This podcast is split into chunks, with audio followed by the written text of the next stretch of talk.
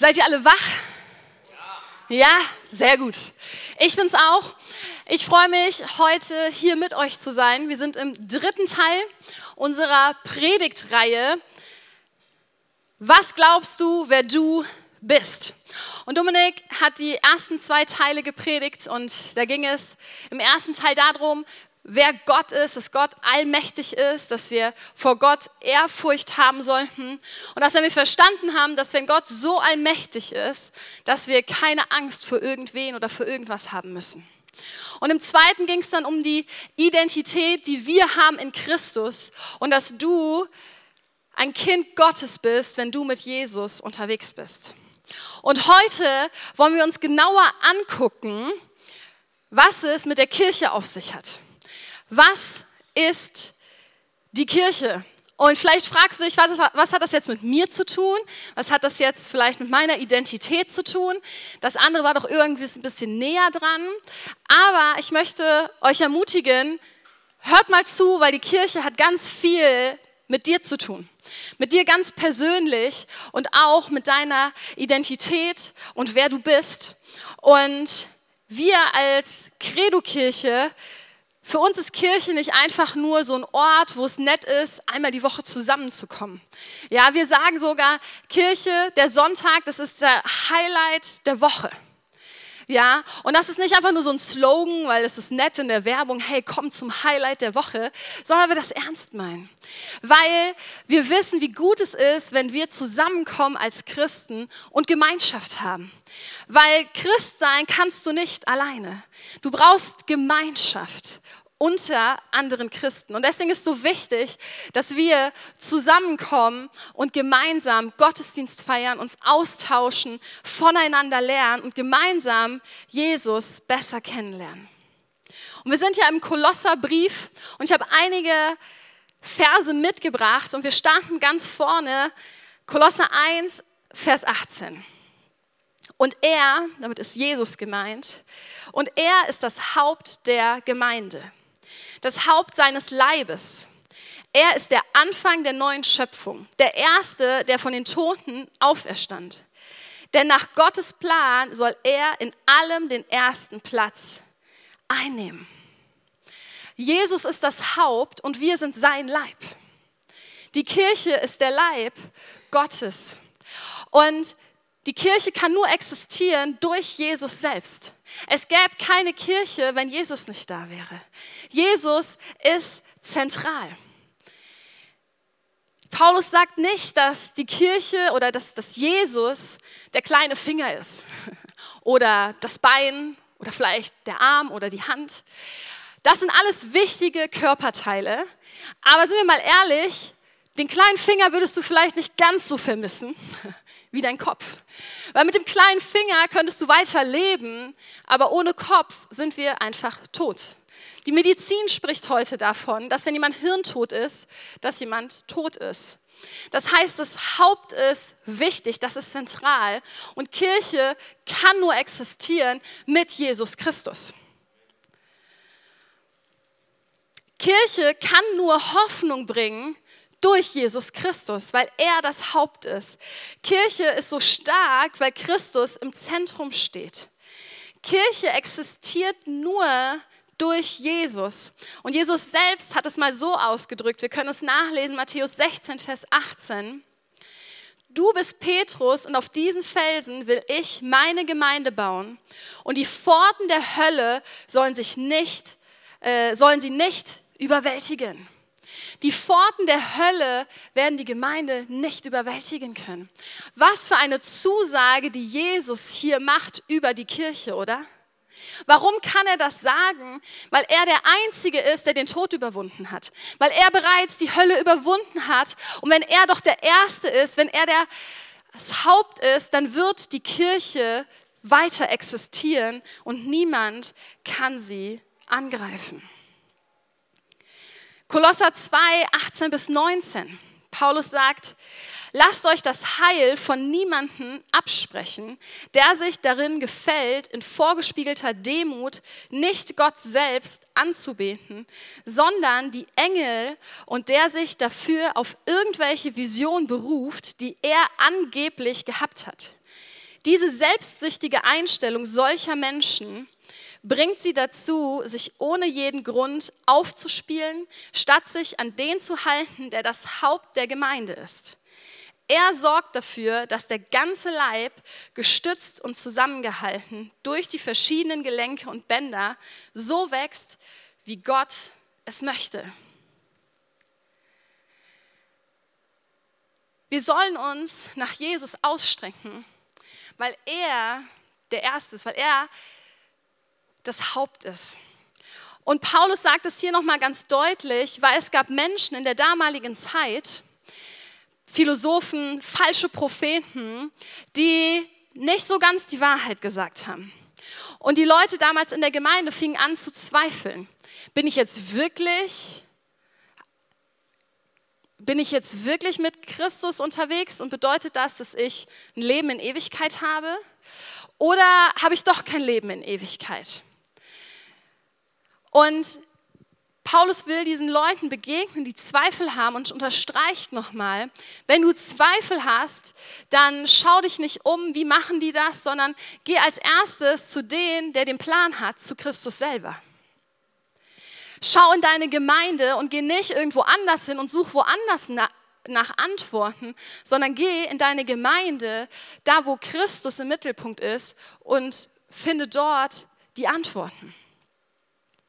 Und ich finde das heutzutage noch schwieriger als damals die Leute, die schon mal ein bisschen verwirrt sein konnten, weil damals gab es so ein paar Philosophen, mit denen man sich vielleicht so kennenlernen konnte und denken sich so, oh, ich bin mir nicht sicher, ob das jetzt wirklich die Wahrheit ist. Aber heutzutage hast du eine Frage über den Glauben, du gehst ins Internet, ein Klick und du hast tausend Antworten auf deine Frage. Ja? Du willst irgendwas wissen, du kannst hunderte Predigten über ein Thema hören. Und woher willst du wissen, was ist jetzt richtig und was ist falsch? Weil es ist ja auch gut. Es sind gute Dinge im Internet. Und dennoch sind so viele Internetprediger, die nicht gut unterwegs sind, die die Wahrheit so ein bisschen verdrehen oder die so, so knapp dran vorbei sind. Und ich möchte euch einfach ermutigen, dass wenn du so da herausgefordert bist, wenn du immer wieder merkst, du ziehst dir ganz viel im Internet rein und du hast danach ganz viel Zweifel, diesen Channel einfach mal zu löschen. Ja, dem nicht nachzugehen, sondern deine Bibel aufzuschlagen und da hineinzuschauen. Was ist das, was Jesus sagt? Lass uns wieder da hineinschauen. Frag deinen Kleingruppenleiter, frag Leute in der Kirche, weil wir wollen in Gemeinschaft unterwegs sein. Der Internetprediger kann richtig gute Sachen sagen. Und ich höre mir auch Predigten im Internet an. Aber es sollte nicht das sein, wovon du dich mehr füllen lässt, sondern das Wort sollte das sein, wovon du dich am meisten füllen lässt. Weil der Unterschied zwischen einer Gemeinde, einer Kirche, wo du hier bist, und einem Internetprediger ist, das ist passiv. Du hörst dir was an aber das war's. Wenn du Fragen hast, der ist nicht da, der kommt nicht, du hast keinen Austausch. Und das macht Kirche so wertvoll, die Gemeinschaft untereinander. Ich liebe es, mit euch später in der Kaffeebar zu sein und Zeit miteinander zu verbringen. Wenn ich merke, ich habe irgendwie Fragen oder Unsicherheiten, einfach mal bei einem Kaffee zu fragen, so, hey, wie hast du das denn gemacht? Wie sieht es denn bei dir aus? Ja, das, das schaffst du nicht, indem du einfach nur online unterwegs bist. Und deswegen glaube ich, dass wir da heutzutage noch mehr herausgefordert sind als die Leute damals.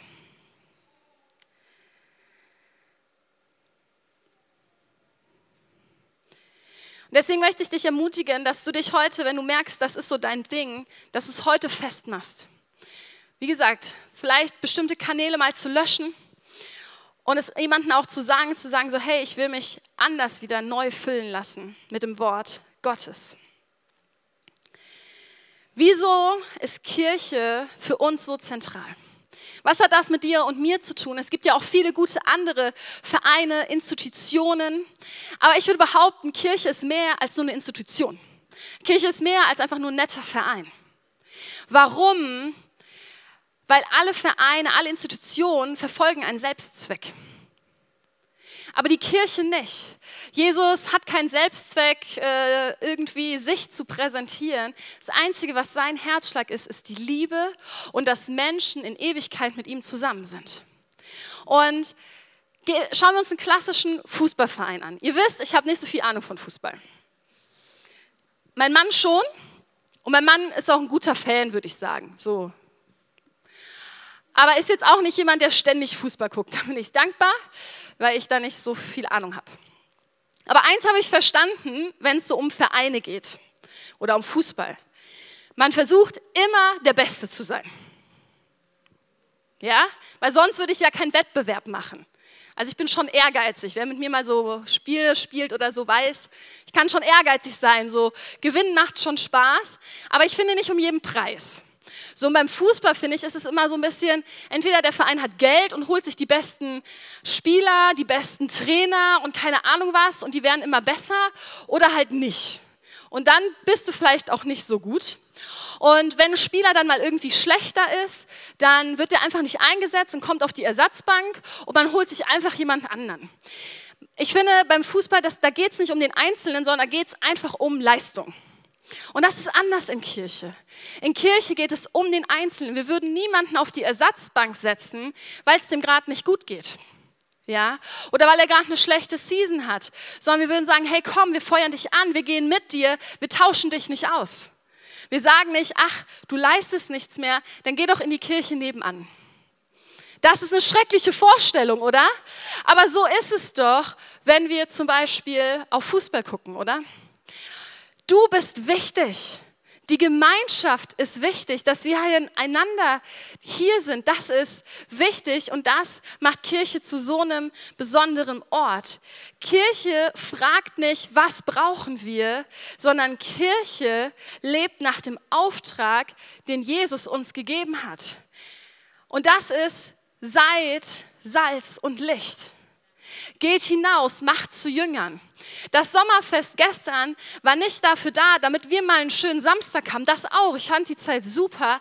Aber ich habe mich darüber gefreut, über jeden Gast, der da war, über Nachbarn, die ich gesehen habe, über eine Familie, die ich sonst immer nur auf dem Spielplatz sehe und sonst nie, die hierher gekommen ist.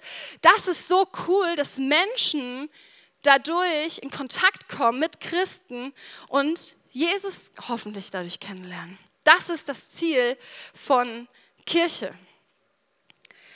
Paulus sagt später noch in Kolosser 2, 2 bis 4, es geht mir darum, dass ihr gestärkt und ermutigt werdet und dass ihr in Liebe zusammenhaltet.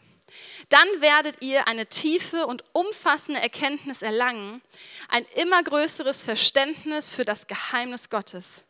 Christus selbst ist dieses Geheimnis. In ihm sind alle Schätze der Weisheit und der Erkenntnis verborgen. Ich sage das, damit euch niemand mit kluger Überredungskunst auf einen falschen Weg führt. Wofür ist Kirche auch da? Damit wir gestärkt und ermutigt sind und wir zusammen in Liebe unterwegs sind. Und wenn wir zusammen unterwegs sind, dass wir Jesus ähnlicher werden, dass wir mit ihm wachsen und ihn besser kennenlernen. Weil wenn du Jesus besser kennenlernst, dann wirst du schnell merken, ob jemand die Wahrheit sagt oder nicht. Jesus hat selbst mal gesagt, wir lesen das in Johannes 13, 35, an eurer Liebe zueinander werden alle erkennen, dass ihr meine Jünger seid. An der Liebe, die wir untereinander haben, sehen andere, dass wir zu Christus gehören. Paulus drückt es ein bisschen anders aus, Kolosser 3, 13 bis 15. Geht nachsichtig miteinander um und vergebt einander, wenn einer dem anderen etwas vorzuwerfen hat. Genauso wie der Herr euch vergeben hat, sollt auch ihr einander vergeben.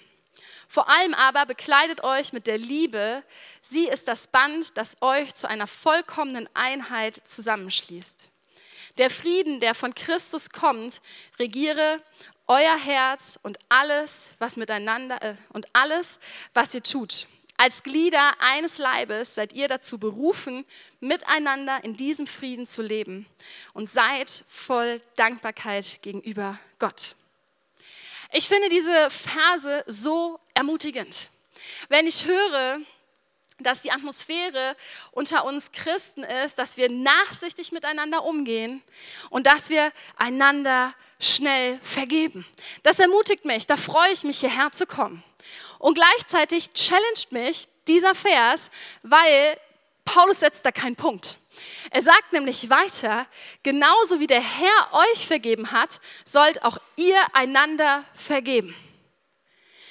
Das finde ich herausfordernd. Wir sollen einander vergeben, so wie Christus uns vergeben hat. Ich finde, Paulus setzt so die Messlatte so ganz da oben an. Ja, also ihr kennt ja die meisten von euch unseren ersten Sohn, den Nathan. Und ihm versuchen wir ganz jetzt schon beizubringen, dass er sich entschuldigt. So, und ich finde, da ist so Vergebung so die unterste, wenn so Kinder gerade anfangen, das zu verstehen, ja, weil er macht irgendwas, äh, keine Ahnung, irgendjemand, er tut jemandem weh aus Versehen oder vielleicht auch mal absichtlich und man versucht ihm beizubringen, so, nee, das macht man nicht und man hat sich zu entschuldigen, so, ne, das ist so diese unterste Verständnis von, Vergebung, finde ich, weil er kann ja noch nicht mal Entschuldigung sagen, ja, aber so, dass man das antrainiert. Ich finde so der nächste Schritt, und ich glaube, da würde ich uns so alle mal einkategorisieren mindestens, ist so dieser Moment, wenn du vielleicht einkaufen bist und du bist vielleicht bei Lidl und du fährst jemanden rein ins Auto. Und dass du nicht einfach wegfährst und die Beule am Auto des anderen so lässt, weil du denkst, ach, ich habe ja nur einen kleiner Kratzer, das ist ja nicht schlimm, ich fahre mal. Aber wenn wir ehrlich sind, ist das schon so ein bisschen der Maßstab, den viele in der Welt so machen. Ach, warum denn Zettel hinterlegen? Nee, ich finde so, da ist so, wir bleiben da, wir warten, bis die Person wiederkommt, man tauscht Nummern aus und klärt das mit den Versicherungen und äh, man entschuldigt sich und so weiter. So, das ist schon so nicht normal, würde ich sagen, heutzutage leider. Aber da würde ich so uns alle mindestens einkategorisieren.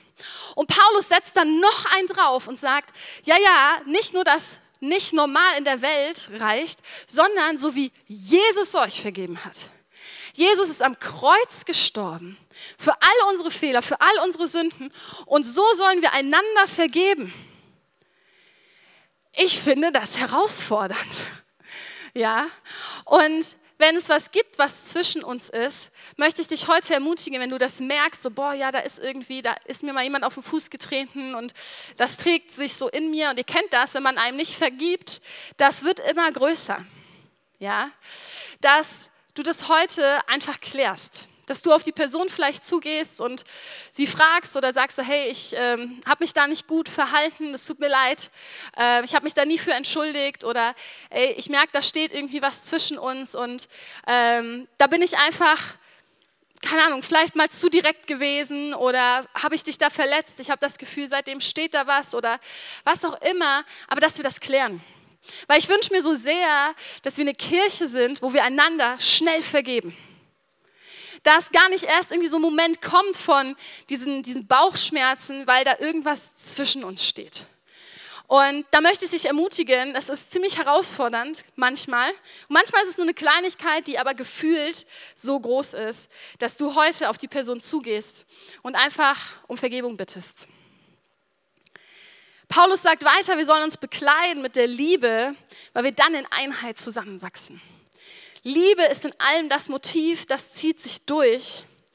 Und wenn wir einander schnell vergeben, wenn wir mit Liebe unterwegs sind, dann erleben wir auch, dass unser ganzer Leib, die ganze Kirche wirklich so einen Frieden hat und das nach außen ausstrahlt, wo Menschen das merken, dass unser Herz einfach anders ist. Und wenn wir das erleben, dann, dann werden wir auch ein dankbares Herz bekommen und Gott dafür danken, dass er da ist. Ihr merkt schon, Kirche hat doch viel mehr mit dir persönlich zu tun, als einfach nur die Institution. Weil du und Jesus, es reicht nicht. Du und Gott, es reicht nicht. Wir brauchen Gemeinschaft und das sehen wir schon ganz am Anfang der Schöpfung, als Gott den Menschen gemacht hat. Als er den Menschen geschaffen hat und gemerkt hat, so er braucht ein Gegenüber und er noch jemanden geschaffen hat, damit der Mensch nicht alleine ist. Und diese Sehnsucht haben wir und deswegen brauchen wir das, dass wir gemeinsam zusammenkommen. Paulus drückt es in einem anderen Brief an die Epheser nochmal ein bisschen anders aus, aber er greift das Bild auf von dem Haupt und dem Leib. Und wir schauen einmal in Epheser 4, 15 bis 16. Stattdessen sollen wir in einem Geist der Liebe an der Wahrheit festhalten, damit wir im Glauben wachsen und in jeder Hinsicht mehr und mehr dem ähnlich werden, der das Haupt ist, Christus. Ihm verdankt der Leib sein gesamtes Wachstum. Mit Hilfe all der verschiedenen Gelenke ist er zusammengefügt. Durch sie wird er zusammengehalten und gestützt. Und jeder einzelne Körperteil leistet seinen Beitrag entsprechend der ihm zugewiesenen Aufgabe. So wächst der Leib heran und wird durch die Liebe aufgebaut. Paulus spricht immer wieder davon, dass der Leib wachsen soll. Und ich will hier keinen Druck aufbauen und denken, boah, ja, wir müssen größer werden und noch mehr und noch mehr. Es geht hier nicht um, um die Leistung höher, weiter, schneller, wie wir sie ganz oft in der Gesellschaft erleben, sondern die Motivation, die Paulus hat, ist Liebe. Weil Wachstum bedeutet, wir erreichen mehr Menschen für Christus. Dass mehr Menschen in Solingen Jesus kennenlernen. Und das ist die Motivation. Liebe für die Menschen, dass die Menschen erleben, was wir schon kennen, ein Leben in Ewigkeit. Und dann sagt er, jeder einzelne Körperteil, und damit bist jetzt du und ich gemein, leisten seinen Beitrag entsprechend der ihm zugewiesenen Aufgaben. Jeder hat unterschiedliche Aufgaben und Fähigkeiten und jeder kann sich mit seinen Aufgaben und Fähigkeiten einbringen in die Kirche. Und das kann ganz unterschiedlich aussehen. Und ich habe eine Illustration mitgebracht und einige unserer Jugendliche werden mir dabei helfen. Deswegen kommt noch gerne nach vorne und gebt ihnen noch einfach mal einen Applaus.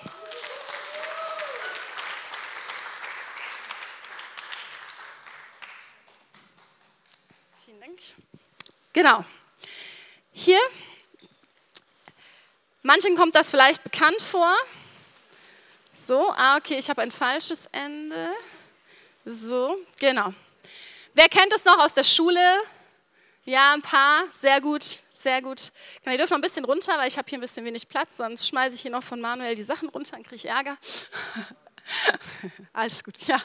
Wir fangen dich. Und ihr kennt das, ne? Und wenn man jetzt so schwingt, das sieht so schön aus. Also ich habe das als Kind geliebt, darunter herzulaufen, das war richtig schön. Und dieses Tuch funktioniert aber nur, ah, das erste Kind kommt schon großartig, du darfst hier drunter herlaufen. Das Tuch funktioniert nur, weil alle ein Ende in der Hand haben und wir gemeinsam hier stehen. Und sobald Leute das loslassen, Milan vielleicht, du darfst einfach schon mal gehen, Tschüss. Seht ihr, ist es schon nicht mehr ganz so schön, ne? So, der Tim, der macht sich auch schon vom Acker. Michel, du darfst dich auch schon mal hinsetzen. So, ihr merkt, das ist jetzt schon nicht mehr, das flattert so ein bisschen, ne? Äh, Johanna und Marisa, ihr dürft auch schon mal. So, und ihr merkt, das ist hier nicht mehr, ne? Nathanael, du darfst auch schon dich hinsetzen. So, und wenn jetzt Greta und ich hier stehen, ist das nicht mehr so schön, ne? Und Greta, darfst dich auch hinsetzen, hast du sehr gut gemacht, vielen Dank.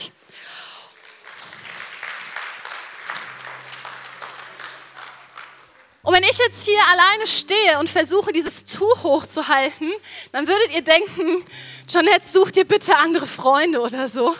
Oder keine Ahnung, das sieht ein bisschen erbärmlich aus, du hast das Spiel nicht verstanden. Ähm, aber manchmal fühlt sich Kirche so an.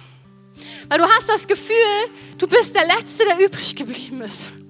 Irgendwie, wo sind denn jetzt alle anderen? Ja?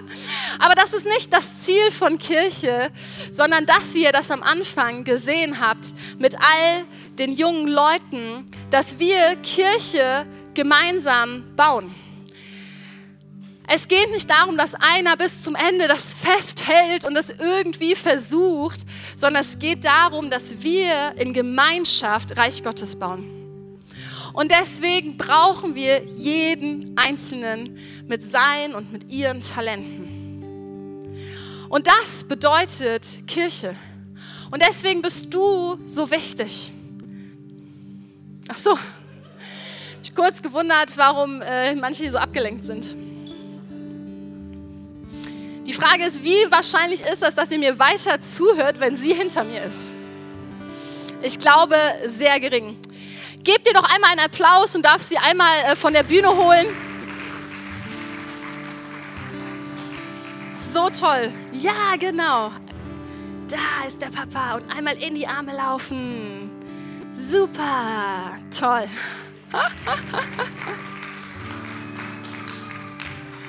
Auch das ist Kirche, oder? Dass die Kleinsten schon direkt mit anfangen.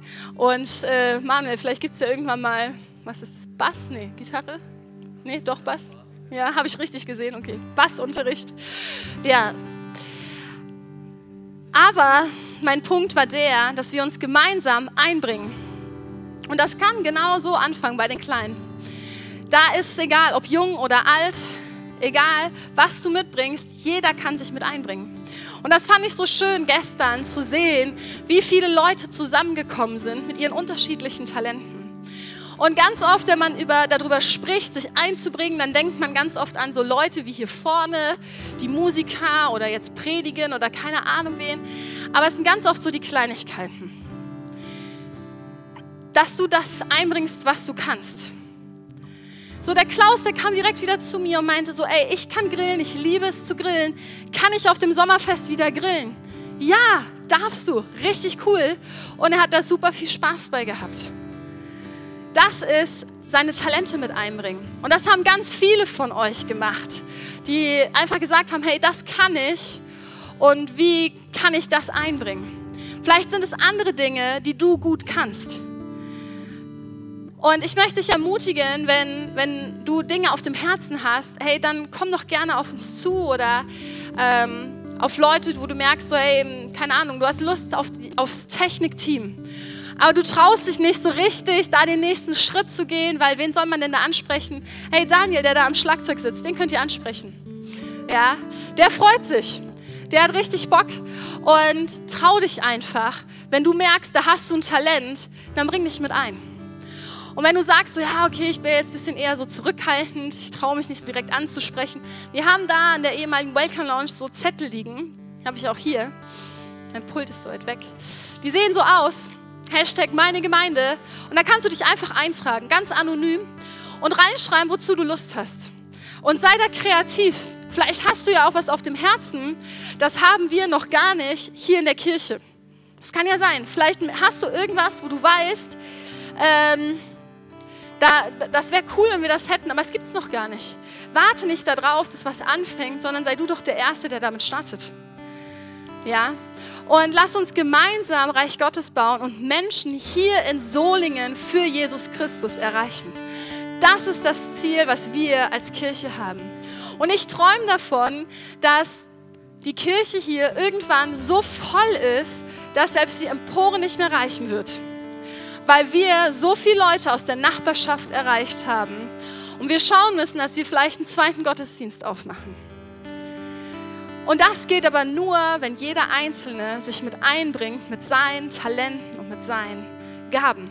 Und deswegen hat Kirche ganz viel mit dir zu tun, weil dafür musst du auch wissen, was deine Talente und Gaben sind, die du mit einbringen kannst. Und ihr dürft alle jetzt einmal aufstehen.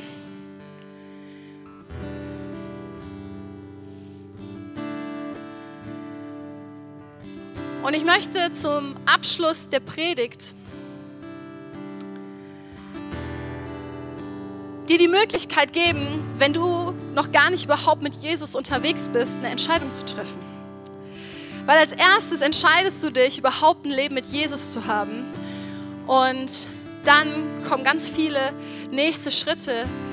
Und ich möchte dich ermutigen, wenn du noch keine Entscheidung getroffen hast, aber heute gehört hast, dass Jesus Liebe ist, dass er dich stärken möchte, dass er dir Hoffnung bringt, dass er dir übernatürlich diesen Frieden gibt und du sagst, ja genau, das will ich, das habe ich noch nicht, das möchte ich, dass du dich danach ausstrecken kannst und diese Entscheidung treffen kannst.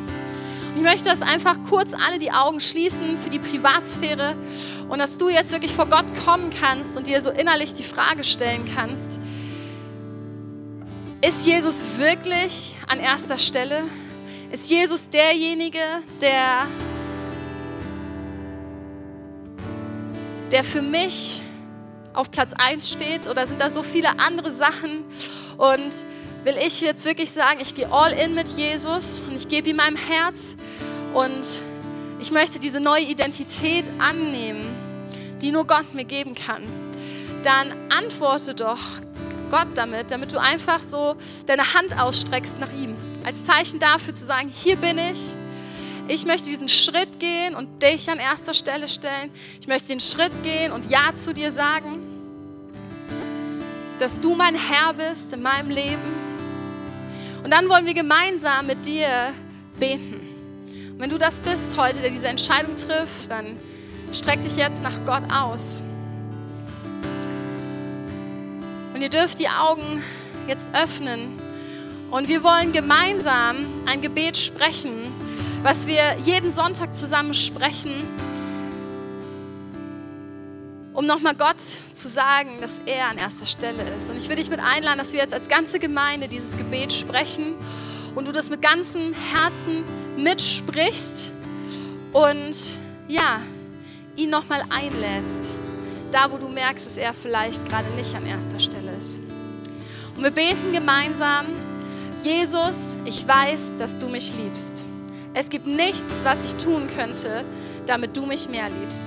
Und durch nichts, was ich tue, würdest du mich weniger lieben. Du bist für mich gestorben und auferstanden. Ich glaube an dich. Du bist mein Gott, mein Retter und mein Herr. Bitte schenke mir die Vergebung meiner Schuld. Ich möchte als dein Kind leben und du sollst mein ganzes Leben bestimmen. Ich danke dir, dass ich durch dich wirklich frei bin und ein Leben in Ewigkeit habe. Amen. Amen. Wenn du heute eine Entscheidung getroffen hast, dann wird einer unserer Mitarbeiter auf dich zugehen. Und wenn du eine Entscheidung getroffen hast, aber dich nicht getraut hast zu melden, ey, dann komm doch einfach nach dem Gottesdienst zum Infopunkt oder sprich mich an oder meinen Mann. Ähm, und wir würden dir so gerne noch ein Geschenk überreichen. Da ist eine Bibel drin. Und gemeinsam mit dir die nächsten Schritte starten. Und jetzt wollen wir in den Lobpreis gehen. Und ich möchte dich einladen, wenn du dich heute festmachen möchtest, hier in der Kirche und sagst, ja, ich will den nächsten Schritt gehen, ich will mich mit einbringen, ey, dann kannst du das, wie gesagt, ganz praktisch machen, indem du da vorne diesen Zettel ausfüllst. Lass dieses To-Do nicht vergehen, wie so eine Diät, ich fange morgen an, ja, sondern mach es einfach heute fest, okay? Und sei da einfach ganz kreativ. Und ich möchte dich nochmal ermutigen, wenn du gemerkt hast, da ist Unvergebenheit in deinem Herzen, dass du jetzt vor Gott kommst und ihm das hinlegst und wenn es Menschen betrifft hier in der Gemeinde, dass du auf sie zugehst in der Lobpreiszeit oder gleich in der Kaffeebarzeit und wirklich um Vergebung bittest und wir wirklich, ja, in die, äh, nicht in Unvergebenheit leben, sondern dass wir einander wirklich schnell vergeben und im Frieden Gottes wirklich unterwegs sind.